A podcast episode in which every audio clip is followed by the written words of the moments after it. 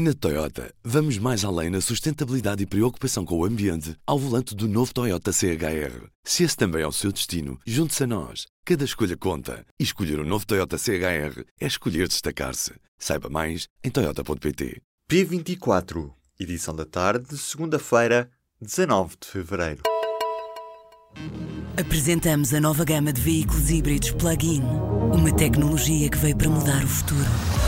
BMW iPerformance.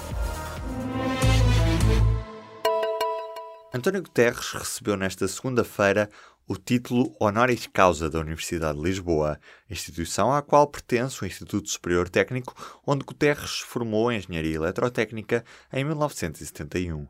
No discurso que realizou, o secretário-geral das Nações Unidas avisa para a falta da regulação das novas tecnologias, em especial para a chamada Internet das Coisas. Definiu mesmo este como um dos maiores desafios que a humanidade enfrenta atualmente. Aos 38 anos, Jennifer Tidge descobriu, por mero acaso, que era neta do líder de um campo de concentração nazi na Polónia, uma das figuras centrais do filme A Lista de Schindler.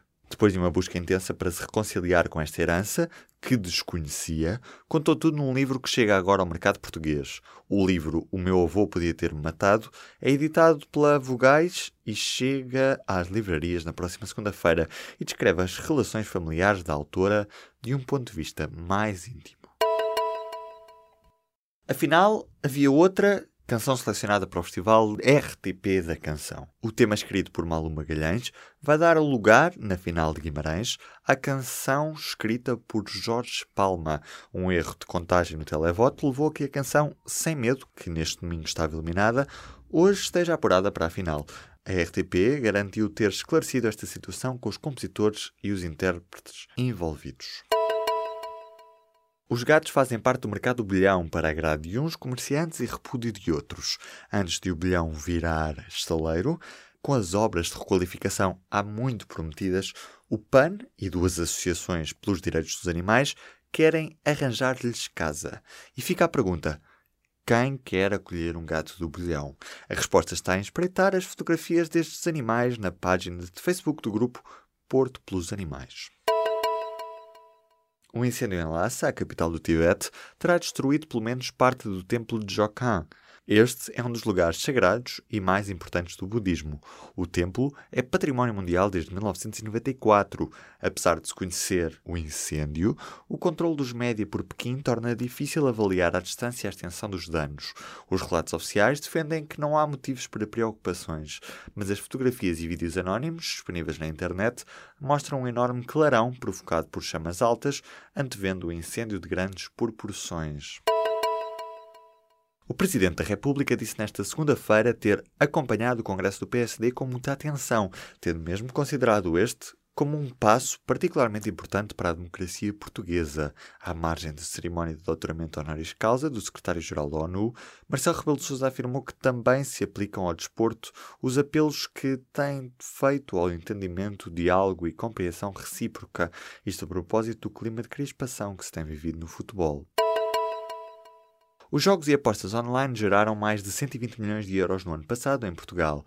Dados de um relatório do Serviço de Regulação e Inspeção dos Jogos mostram que, em 2017, estavam registados 800 mil jogadores nos sites de jogo.